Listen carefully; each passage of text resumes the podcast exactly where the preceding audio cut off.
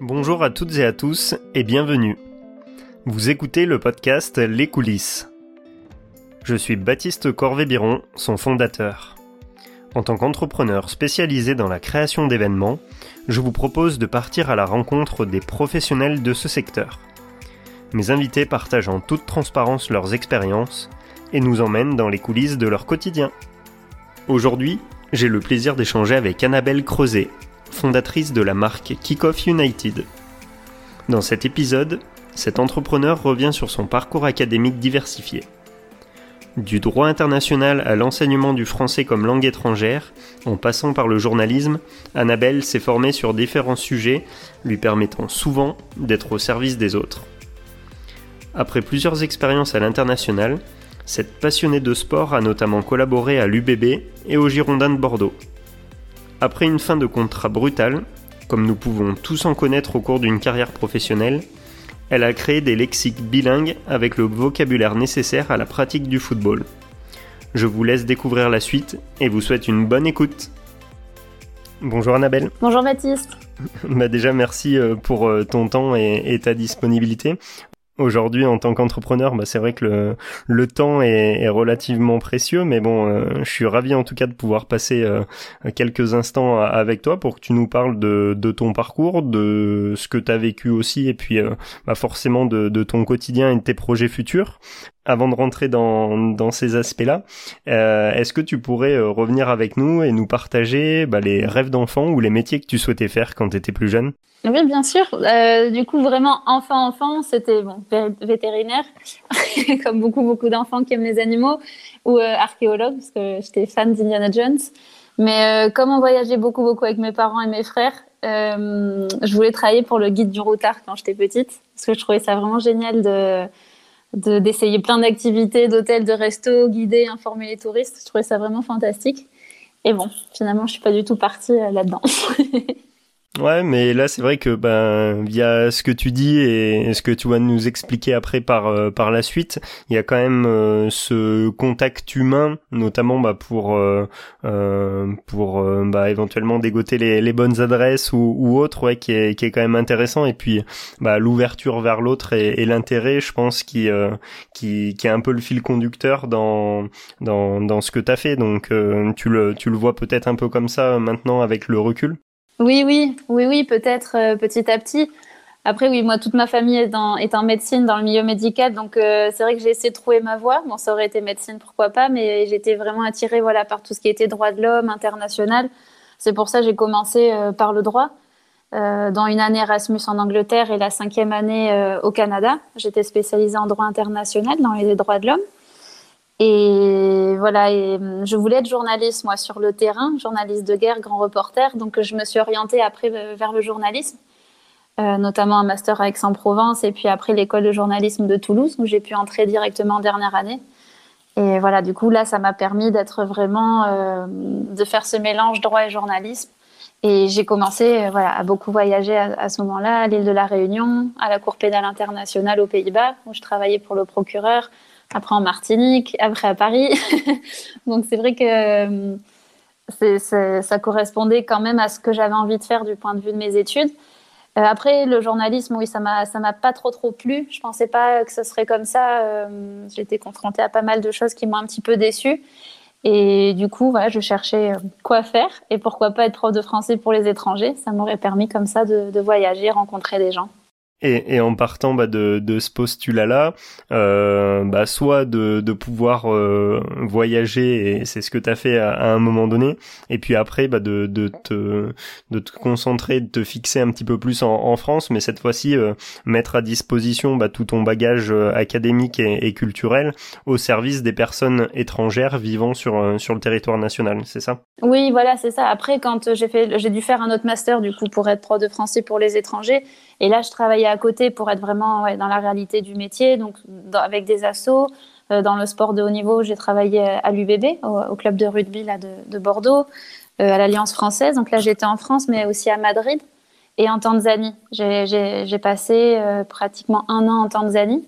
donc là, j'ai pu aussi travailler avec des personnes en droit international, avec le greffier, par exemple, de la Cour africaine des droits de l'homme, avec le DRH du tribunal pénal international pour le Rwanda, parce que ce sont des, organisations qui sont à Arusha, en Tanzanie. Voilà, pas des guides Maasai aussi, à des enfants d'expatriés. C'était assez varié. Mais c'était sympa parce que du coup, j'avais de plus en plus d'expérience avec des personnes super différentes. Et après, oui, je suis rentrée à Bordeaux et j'ai continué, euh, voilà, comme, comme tu dis, avec des, des étrangers qui habitaient du coup en France. Oui. Et hum, du coup, c'est vrai que tu as, beaucoup euh, parlé de, de diplôme euh, là dans, dans les premières minutes de, dans les premières minutes de, de l'échange. Euh, Est-ce que c'est un besoin selon toi bah, de, de te légitimer euh, en ayant bah voilà des études supérieures? Comment est-ce que tu comment est-ce que tu l'as vécu et, et comment tu as finalement eu ce raisonnement là au niveau de bah, de tes études supérieures? Ouais, mais en fait en France, j'ai l'impression que si on n'a pas les études adaptées au boulot, c'est extrêmement difficile de pouvoir travailler. Et du coup, euh, oui, pour être, euh, pour être journaliste, il faut une école de journalisme. Pour, euh, ouais, et c'est pour ça que j'allais jusqu'au bout de ces diplômes-là. Pareil, pour être prof de français pour les étrangers, pendant longtemps, on pouvait être juste français à l'étranger. Et après, il a fallu des diplômes. Le DU suffisait pas, il fallait faire un autre master. Donc, c'était plus en parlant avec des personnes avec des professionnels, ils me disaient non, non, si je te conseille vraiment, si tu veux bosser à l'étranger, tu pourras avec un DU, mais si tu veux revenir en France un jour, tu seras bloqué. Donc c'était pas tant que les études passionnaient, c'est juste c'était un moyen d'arriver à, ouais, à trouver un métier. Mais les périodes où j'avais pas de boulot, j'essayais de bosser dans, dans, des boulangeries ou dans autre chose, et on me disait non, tu as pas le CAP boulanger, tu as pas le truc. Euh. Donc c'est vrai qu'en France, ça c'est assez pénible. Est, c'est plus, c'est plus fermé, je trouve c'est pas facile, quoi. Mm. Et, justement, bah toi qui a qui a pas mal connu d'expériences à, à l'étranger, euh, qu'est-ce que tu as retenu justement bah, de, de ces expériences-là, que ce soit au niveau culturel, euh, au niveau euh, même personnel et ou professionnel? Ah oui, non, mais c'est impressionnant, oui, de tout ce qu'on apprend en fait au quotidien. C'est c'est intense, le, le moindre euh, euh, je sais pas, la moindre chose d'aller au supermarché acheter quelque chose. Ben, déjà sur le chemin, on peut croiser des gens qui nous parlent. Au supermarché, il faut se débrouiller, il faut retrouver les produits, essayer un produit local.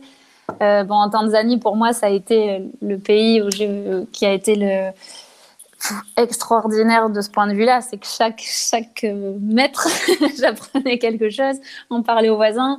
Euh, oui, tout. C'est ça, on, est, on, on, grandit à chaque instant, on s'enrichit euh, en permanence, que ce soit la langue, oui, la, musique, la nourriture, les échanges. C'est magnifique. Oui, c'est vraiment magnifique, ouais. Bah, souvent on parle aussi euh, bah, de, sortir de sa zone de confort. Là, je pense que à travers ces différentes expériences là, euh, bah, tu as été souvent confronté à, ça et bah, tu as, été amené aussi à forcément élargir la tienne. Ah oui, complètement. En fait, on est en permanence là-dedans. C'est toujours ce déséquilibre et la recherche justement d'aller vers quelque chose qu'on ne connaît pas. Et c'est fou, c'est ce qui m'animait tout le temps pendant, pendant très longtemps. Et encore en tant que prof de français pour les étrangers, c'était pas tant ma vocation de prof, c'était euh, de pouvoir, euh, oui, aborder voilà un sujet, le mariage, je sais pas, avec un groupe de 18 étudiants de nationalités différentes. Et ça part dans des discussions euh, passionnantes, quoi. C'est ça. Mm. Ouais, donc on, on, en revient finalement aussi à ces aspects-là, bah d'être tourné aussi euh, vers l'autre et, et de partager aussi bah, ce que ce que tu connais. Et, euh, et je pense que bah, ça va nous servir aussi euh, bah, de transition sur euh, sur ce que tu as fait dans le milieu sportif, parce que tu as parlé tout à l'heure de, de ton expérience à, à l'UBB, donc plutôt dans, dans le rugby. donc là, est-ce que tu peux nous parler de, de la mission que tu avais au, au sein du club?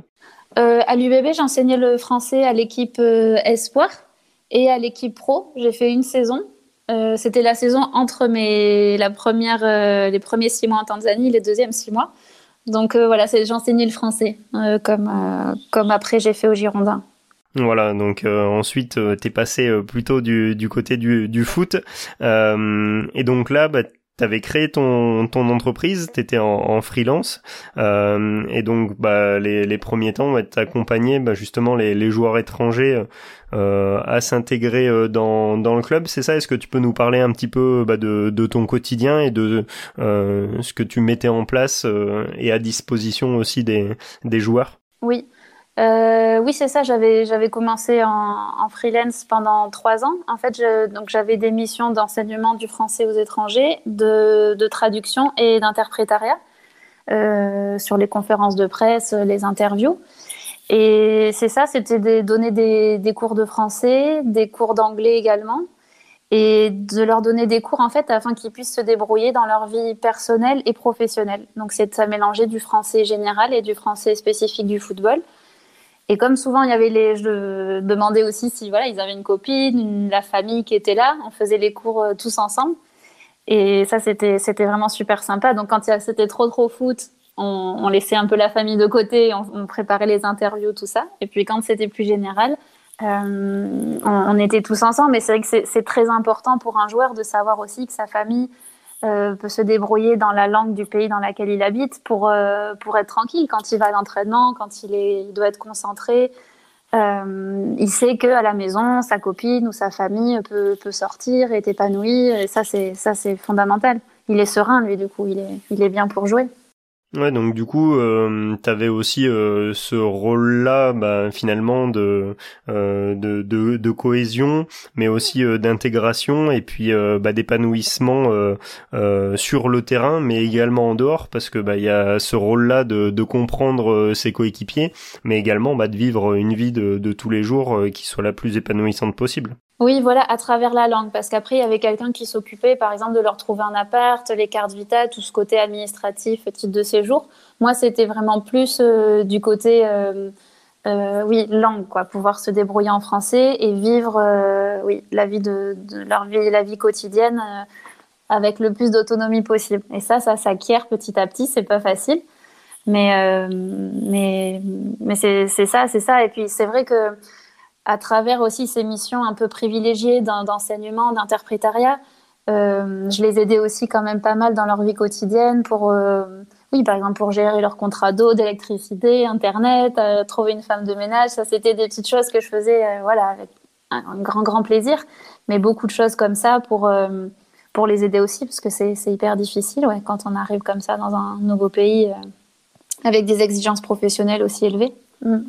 Et donc là, bah, tu euh, leur mettais à disposition en quelque sorte euh, tes compétences professionnelles euh, linguistiques, mais également bah, tes expériences de vie à l'étranger où finalement tu avais été à leur place aussi en quelque sorte, et où donc là, bah, tu, on parle souvent d'empathie, bah, tu pouvais facilement te mettre à, leur place pour, bah, pour savoir là où il fallait les, les accompagner et les aider. Oui, exactement, parce que c'est ça qui est, qui est vraiment difficile pour eux et de par mon expérience, oui, j'arrivais à, les comprendre euh, quand, quand ils étaient nostalgiques, quand, il y quand ils sont pas forcément en forme. Oui, j'ai connu ça aussi jeune. Et oui, j'ai oublié de vous dire, mais j'avais quand même un passé dans le sport assez. Je fais du sport depuis toute petite et je suis montée à assez haut niveau aussi. Donc je sais euh, quelles sont les exigences, comment, quand ça va pas, quand on est blessé, quand les performances sont pas. Euh, bah oui, au, au, niveau auquel on voudrait accéder. Quand on, ouais, c'est vraiment dur et ce mélange-là fait que du coup ça se passait bien parce qu'on était, oui, dans l'empathie, mais c'était euh, naturel, c'était c'était simple en fait. Et ça, c'est euh, ça, je crois que j'arrivais à les aider de ce point de vue-là au-delà des cours. Oui. Bah, J'allais euh, justement y venir parce que c'est vrai que c'est euh, bah, c'est pas très commun en tout cas euh, euh d'avoir euh, d'avoir quelqu'un qui bah, travaille dans, dans deux clubs différents sur une seule et, et même ville. T'as toujours été animé ouais par par le sport. tu as pratiqué quelle discipline toi C'était le concours complet. Enfin petit, on faisait de tout, mais mes parents nous ont appris à faire tout un tas de sports avec mes frères, donc ça c'était c'était super. Et après, je me suis vraiment spécialisée en équitation et en concours complet. Je ne sais pas si tu connais, c'est une sorte de mmh. triathlon. On a dressage, saut d'obstacles et cross. Et donc, ça demande beaucoup, beaucoup d'entraînement et une polyvalence. Et, et voilà, donc j'ai fait ça jusqu'à vraiment assez haut niveau, jusqu'à mes 25 ans. Et ça permet, oui, d'être dans cette. Euh, de comprendre, en fait, de comprendre. Euh, la fatigue, les blessures, euh, tout ça, tout ça. Pour moi, c'était mon quotidien, donc je, ça affecte le moral. On est plus fatigué. Enfin, ce sont des choses en fait hyper importantes à, à prendre en compte quand on travaille avec des sportifs. Et hum, justement, si on euh, si on revient aussi un petit peu sur euh, sur tes différentes expériences, euh, qu'est-ce qui à chaque fois bah t'as drivé un petit peu dans, dans tes prises de décision, notamment bah, pour avoir des, des missions euh, dans un premier temps à l'étranger, après dans le milieu du sport, bon bah qui, euh, on l'a compris, te, te passionne, euh, voilà, mais également bah, au contact des, des étrangers ouais, qui, qui vivaient en France. Ouais, quel, comment est-ce que tu, tu choisissais un petit peu tes, tes expériences et ben, par exemple, oui, enfin pour pour le rugby, j'ai une famille qui adore le rugby, donc donc euh, oui, pourquoi pas pourquoi pas travailler avec eux En fait, moi, j'avais envoyé mon, j'avais fait des candidatures spontanées et c'est eux qui m'ont répondu euh, en premier, donc c'était c'était super. Et, c'est ça, la Tanzanie, j'avais énormément travaillé euh, justement en droit pénal international sur les différents tribunaux, la Cour africaine des droits de l'homme. Donc, quand j'ai vu cette opportunité de travailler là-bas, je me suis dit, on verra après si une fois sur place à Roucha, je pourrais enseigner dans ces organisations. Et en effet, c'est ce qui s'est passé. Donc en fait, à chaque fois, c'est euh, oui, c'est de faire des liens entre ce que j'ai appris en théorie pour voir comment c'est sur le terrain. C'est tout, le temps un peu cette soif de, découverte et d'apprendre. J'adore apprendre, j'adore euh, essayer de, ouais, de comprendre mieux les choses et de, m'améliorer. Ouais. Donc je crois que c'est ça, d'aller vers l'inconnu tout le temps pour essayer de m'enrichir euh, culturellement. Oui. Ouais, puis on parle aussi euh, souvent bah, de d'oser et, et d'avoir un, petit peu de culot aussi. Euh, bah, c'est c'est un petit peu ça aussi euh, que que t'as fait. Ouais, c'est bah, finalement ouais, de de de sauter un petit peu certaines barrières qu'on qu'on peut parfois se mettre bah, pour pour tenter de réaliser bah, ce qu'on ce qu'on souhaite faire. Oui, oui, exactement, parce qu'en fait, c'est c'est vraiment pas difficile, c'est vraiment pas facile, pardon, de justement, oui, de de quitter son pays, de, enfin, je parle aussi pour les joueurs en fait. Moi, comme c'est quelque chose que je faisais euh, un peu tête brûlée à une époque, je, pouvais prendre mon sac à dos et partir, euh, voilà, pour des études. Je voyais, ah, ben, il y a cette possibilité-là. Si j'étais prise, je partais, euh, je pouvais partir du jour au lendemain. Si c'est ça, j'étais vraiment comme ça. Du coup, mais j'arrive quand même, voilà, à comprendre que ça soit plus compliqué pour d'autres, mais du fait de mon expérience et un peu de mon caractère aussi, c'est facile pour moi d'essayer de leur montrer tout ce que ça va leur apporter. Et, euh, c'est ça euh, par rapport, par exemple, euh, avec les joueurs, quand c'est souvent leur première expérience, ils sont tout jeunes, essayer justement de, de, de, leur, de les rassurer, de leur dire que oui, c'est normal, ils vont être nostalgiques, il leur manque la famille, les amis. Mais voilà, essayer de voir aussi tout, tout ce que ça va leur apporter, toute la maturité, l'ouverture, la culture, Là, j'ai récemment échangé avec un joueur anglais, euh, oui, qui est reparti jouer en Angleterre. Je lui ai dit comment, alors comment ça se passe? C'est revenu dans ton pays, c'est plus facile. Et il me dit oui, mais tu sais, d'avoir euh, été euh, à Bordeaux dans la situation du joueur étranger qui apprend, qui fait les efforts, qui connaît pas la ville. Il me dit, mais là, je vais vers tous les joueurs étrangers de mon équipe. Et il me dit, c'est super, je vois que je peux les aider, alors qu'il est tout jeune et c'est, ça lui a apporté ça. Et ça, c'est génial quand on voit que ça se relaie, quoi. C'est super. Peut-être que les joueurs, du coup, referont la même chose après en revenant en France ou dans leur pays. Parce que du coup, tu as, gardé euh, des liens aussi avec euh, avec certains euh, que tu as que t'as côtoyés. Bah oui, oui j'ai gardé des liens parce que c'est oui, au-delà des cours de français, c'est il y a, y, a, y a, beaucoup d'échanges. souvent, ils me font confiance pour voilà, comme j'ai dit tout à l'heure, pour gérer leur vie privée, souvent très très très privée, pour aider leurs copines aussi pour des problèmes plus féminins. Euh, et il y a cette confiance qui est très forte. Euh, et, et, du coup, ça fait, oui, on crée des liens, des liens d'amitié vraiment, vraiment. Et c'est super quand eux me donnent des nouvelles quand ils partent. Euh, certains veulent même continuer les cours de français alors qu'ils sont retournés dans leur pays. Moi, je suis ravie, c'est super. Oui, oui. Parce que du coup, tu as, avais créé donc ton ton entreprise ouais, pour euh, pour intervenir au, au Girondin. Euh, ensuite, euh, tu es passé sous le sous le statut euh, salarié. C'était bah, juste après le le les l'arrivée des nouveaux propriétaires et le nouveau fonds d'investissement bah, qui qui malheureusement va souhaite revendre le, le club. Là, c'est ce qui a fait un peu l'actualité de ces de ces dernières semaines. comment est-ce que bah, comment est-ce que tu as vécu ouais, leur leur arrivée et comment bah, c'est se sont se sont déroulés ton évolution bah, de prestataire de service à, à salarié Oui, j'étais ravie en fait d'être d'être embauchée en CDI parce que c'était une belle reconnaissance de tout ce travail pendant trois ans en freelance. Et euh, j'avais énormément, énormément de, de, travail. Il y a eu beaucoup d'étrangers qui sont arrivés donc en, même temps que moi. En 2019, j'avais une trentaine à peu près de personnes à qui euh, euh, j'enseignais donc soit le français, soit l'anglais, mais la majorité quand même le français. Il y avait les directeurs sportifs, toute l'équipe, tout le staff de l'équipe masculine, de l'équipe féminine, des joueurs pros et des joueuses pros, des joueurs du centre de formation. C'était impressionnant. Les administratifs. Euh, beaucoup, beaucoup de personnes. J'avais, je crois, 18 nationalités différentes à un moment. Donc c'est vrai que c'était, euh, c'était, il y avait énormément de travail. Donc euh, moi j'étais ravie, j'ai pu faire le, deux pré-saisons, deux stages de pré-saison aux États-Unis, en Autriche, pour être au plus près encore de, ben d'eux, pour leur enseigner le français vraiment dans leur dans leur vocabulaire quotidien, d'être là à, à, toutes les étapes de leur intégration. Donc c'était énormément, énormément de de, travail. Donc c'était super. Après voilà, il y a eu il y a eu ce plan social. On a été 25 CDI à être licenciés pour motif économique. Donc voilà, chacun chacun est en train de rebondir de son côté. Et c'est tout ce que je souhaite à, à chacun, quoi, qu'on tout continue, quoi. On est on est chacun dans nos projets et c'est bien, c'est une bonne chose. Ouais, parce que toi, du coup, tu as, fait partie de, de ces 25 personnes-là bah, qui, euh, qui euh, bah, du coup, ont été licenciées pour, euh, pour raisons économiques. Hein. Oui, c'est ça, exactement. Oui, là, fin mars. Ok. Et hum, donc bah du coup, euh, comment est-ce que tu as vécu forcément cette euh, cette période qui est qui est pas forcément euh, évidente et comment tu tu t'en es servi pour pour rebondir après par la suite? Et ça bon on le détaillera aussi un tout petit peu plus tard. Bah, c'est jamais facile parce qu'on comprend pas au début, surtout avec la tonne de travail que j'avais. on sait pas d'où trop d'où viennent les décisions, mais après voilà et on les accepte. Et moi, j'ai un caractère plutôt, euh, voilà, à, à, pas me laisser abattre.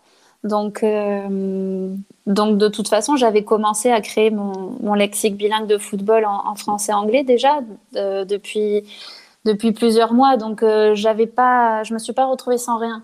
Donc, je me suis dit, allez, on, on fonce sur ce projet. Et, euh, et c'est ça, en fait, il y a tellement de choses à faire sur ce projet-là que tout, a coulé. Euh, J'ai pas eu une petite, euh, un petit moment de déprime. Euh, il y a eu peut-être une journée, et puis après, hop, on, on, enchaîne sur, sur ce projet qui est hyper positif et, et ça prend le dessus, quoi. Ouais, donc euh, on parle aussi euh, parfois de, rebondir, que ça soit après des, échecs, des, blessures ou, ou autres. Euh, bah toi, du coup, tu as, profité aussi de, ce licenciement économique bah, pour développer un projet qui, te tenait à cœur, mais qui aussi bah, servait de, lien entre bah, tes missions à l'UBB, mais aussi au, au Girondin, et que tu as, mis à disposition finalement d'un plus grand nombre de personnes et qui n'était pas spécialement limité à à, une dizaine, une vingtaine ou une trentaine de, joueurs ou de sportifs que tu pouvais accompagner.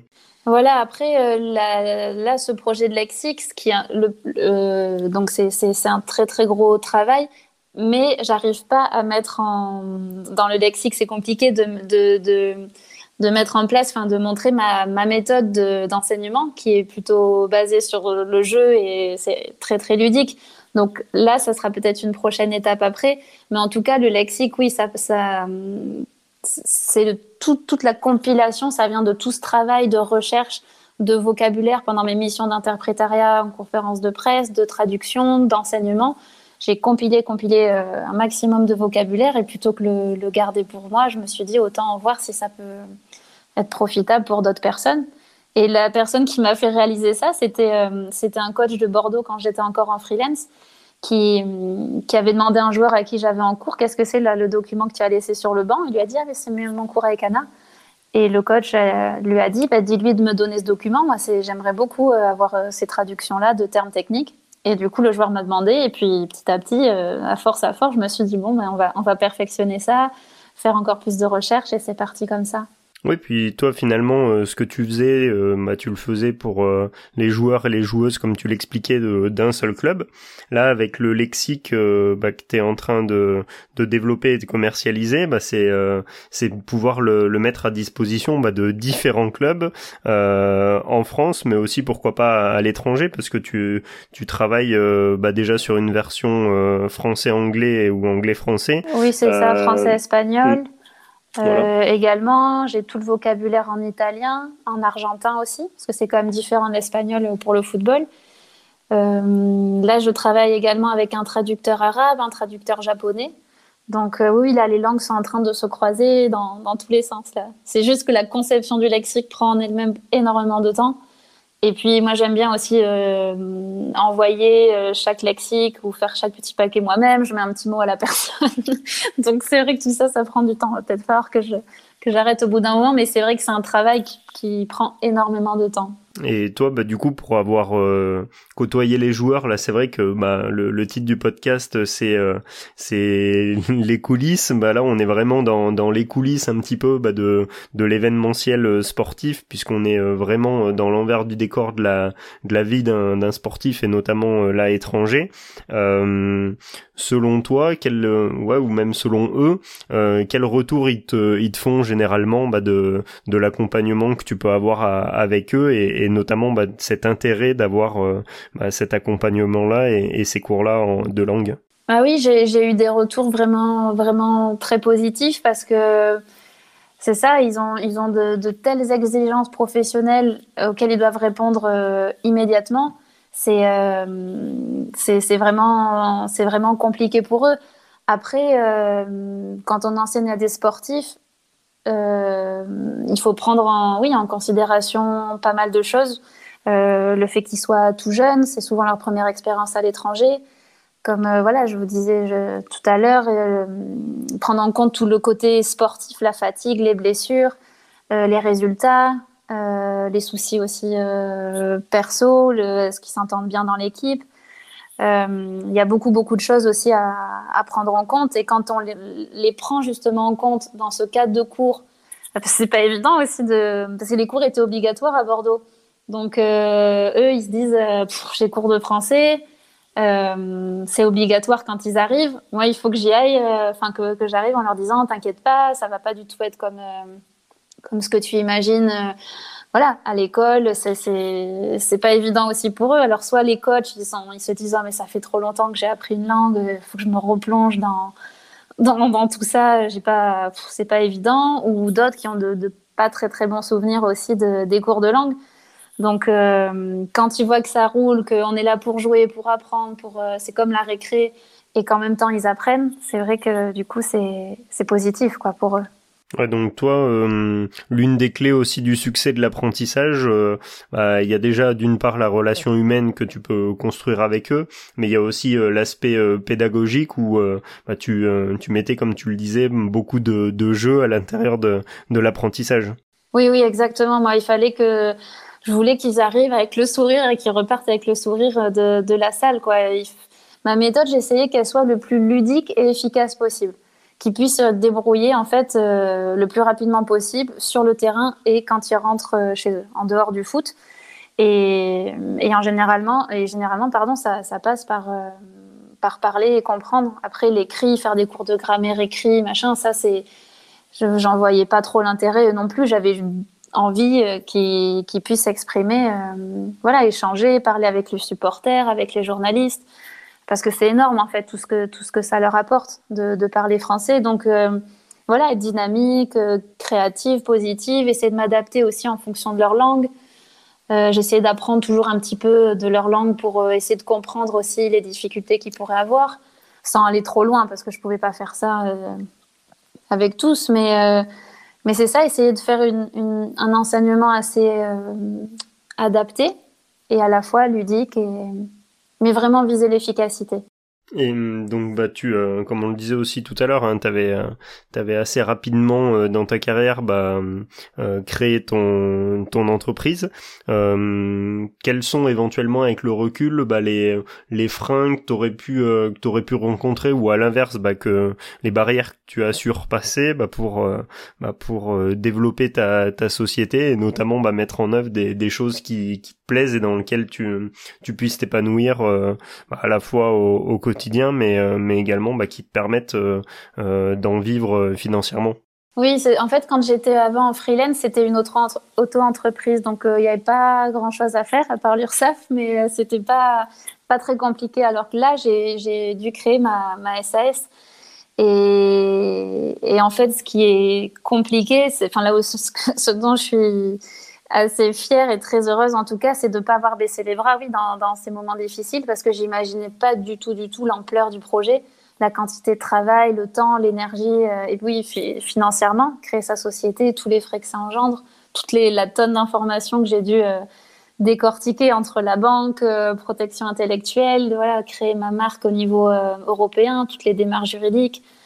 Euh, les logiciels de comptabilité, toutes ces notions, euh, c'était c'était dur, c'était dur. J'ai été aussi très très découragée il y a un an en voyant le prix pour euh, créer une appli, parce que hum, l'objectif justement pour mettre ma méthode d'enseignement, euh, ben, pouvoir justement la, la, la, la, matérialiser, parce que dans un lexique c'est compliqué. Je, je, voulais créer une appli et j'ai tout laissé, laissé tomber pendant plusieurs mois. J'avais tout, tout arrêté parce que les prix étaient exorbitants. On me proposait 50 000 ou 100 000 euros.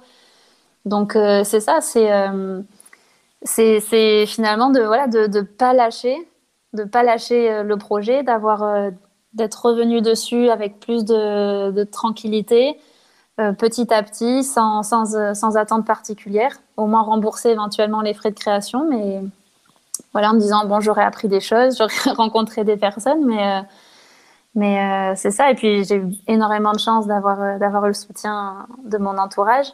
Donc c'est ça. Et puis faut faut pas faut pas lâcher, faut pas lâcher. Et quand j'ai eu des retours positifs, c'est ça qui m'a donné envie de de continuer.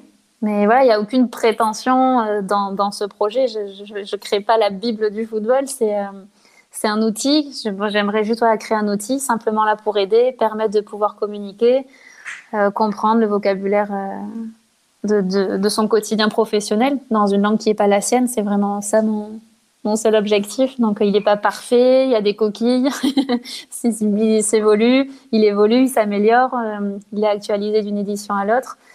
Mais c'est pas simple, ouais. c'est pas toujours simple, mais il faut, faut pas lâcher. Ouais donc il y a, des notions euh, bah, principalement de, persévérance et puis euh, bah, quand on rencontre un, problème ou, euh, ou une chose plus, plus délicate, bah, on, réfléchit à la solution. Donc il y a aussi des notions d'agilité ouais, bah, que, tu, as pu mettre en œuvre ces, derniers mois, c'est ça? Oui, c'est ça, mais c'est...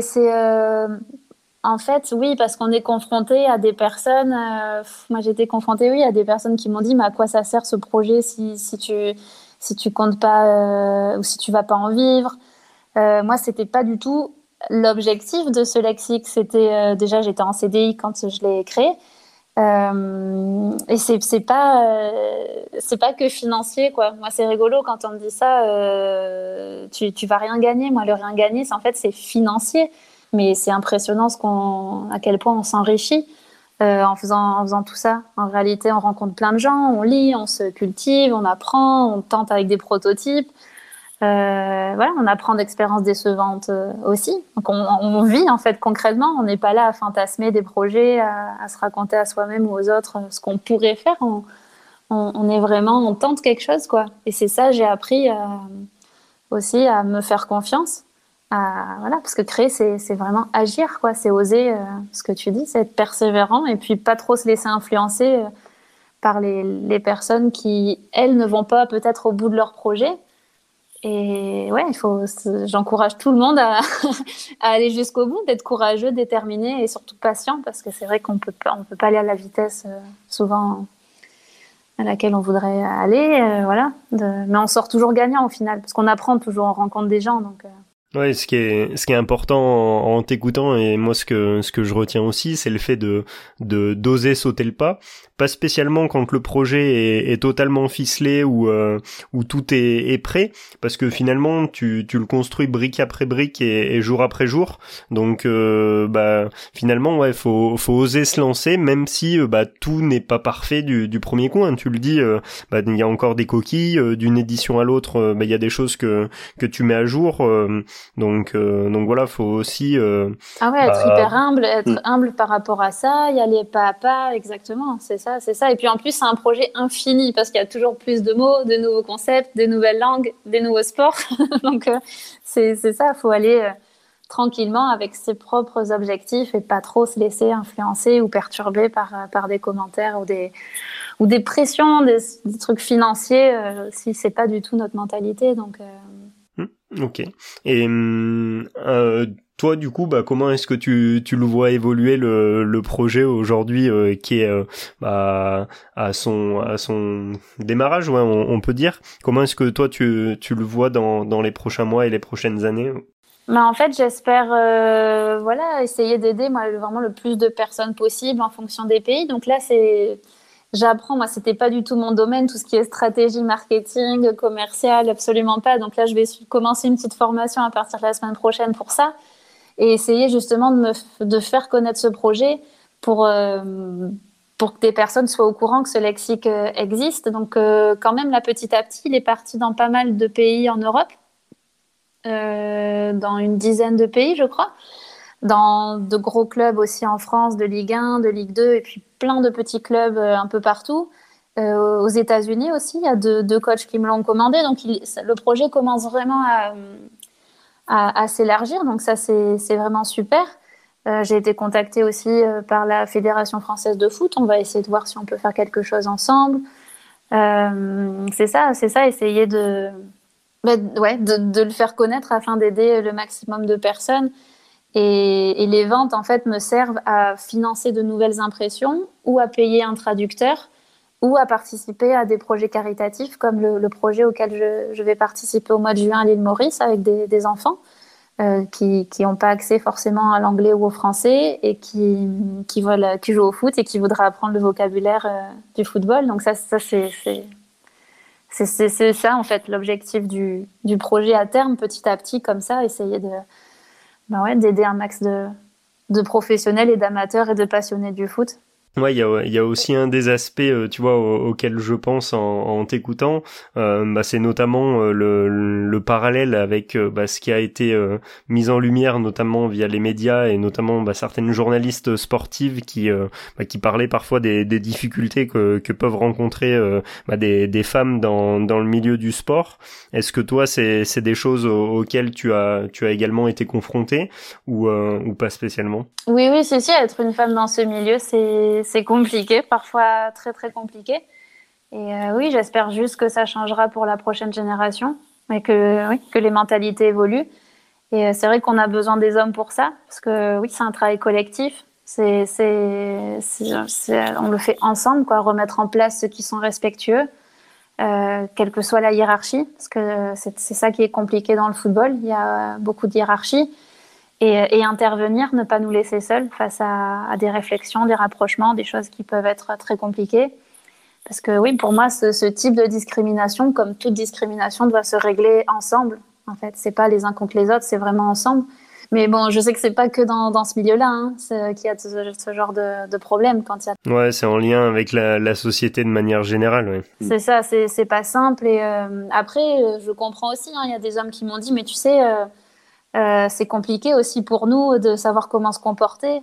Euh, est-ce qu'on peut faire un compliment? Est-ce que comment ça se passe? Parce qu'ils souffrent aussi du comportement hyper irrespectueux d'autres personnes, d'autres hommes. Donc je pense que c'est en dialoguant, on va on va y arriver. Mais, euh, mais tout le monde en souffre en fait de ce genre de comportement, les hommes et les femmes.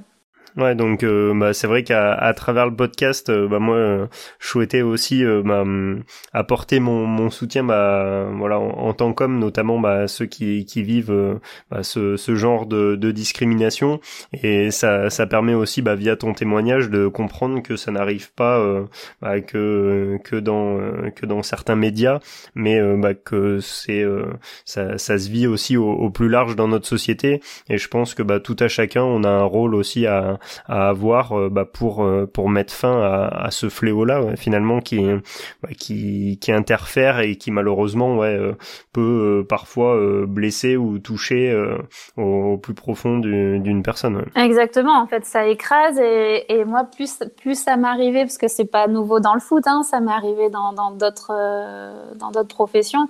Et en fait, moi, j'avais tendance à en faire trois fois plus pour justifier ma place. Et en réalité, on s'épuise à faire ça et, et ça sert à rien. C'est hyper difficile de lutter contre ça.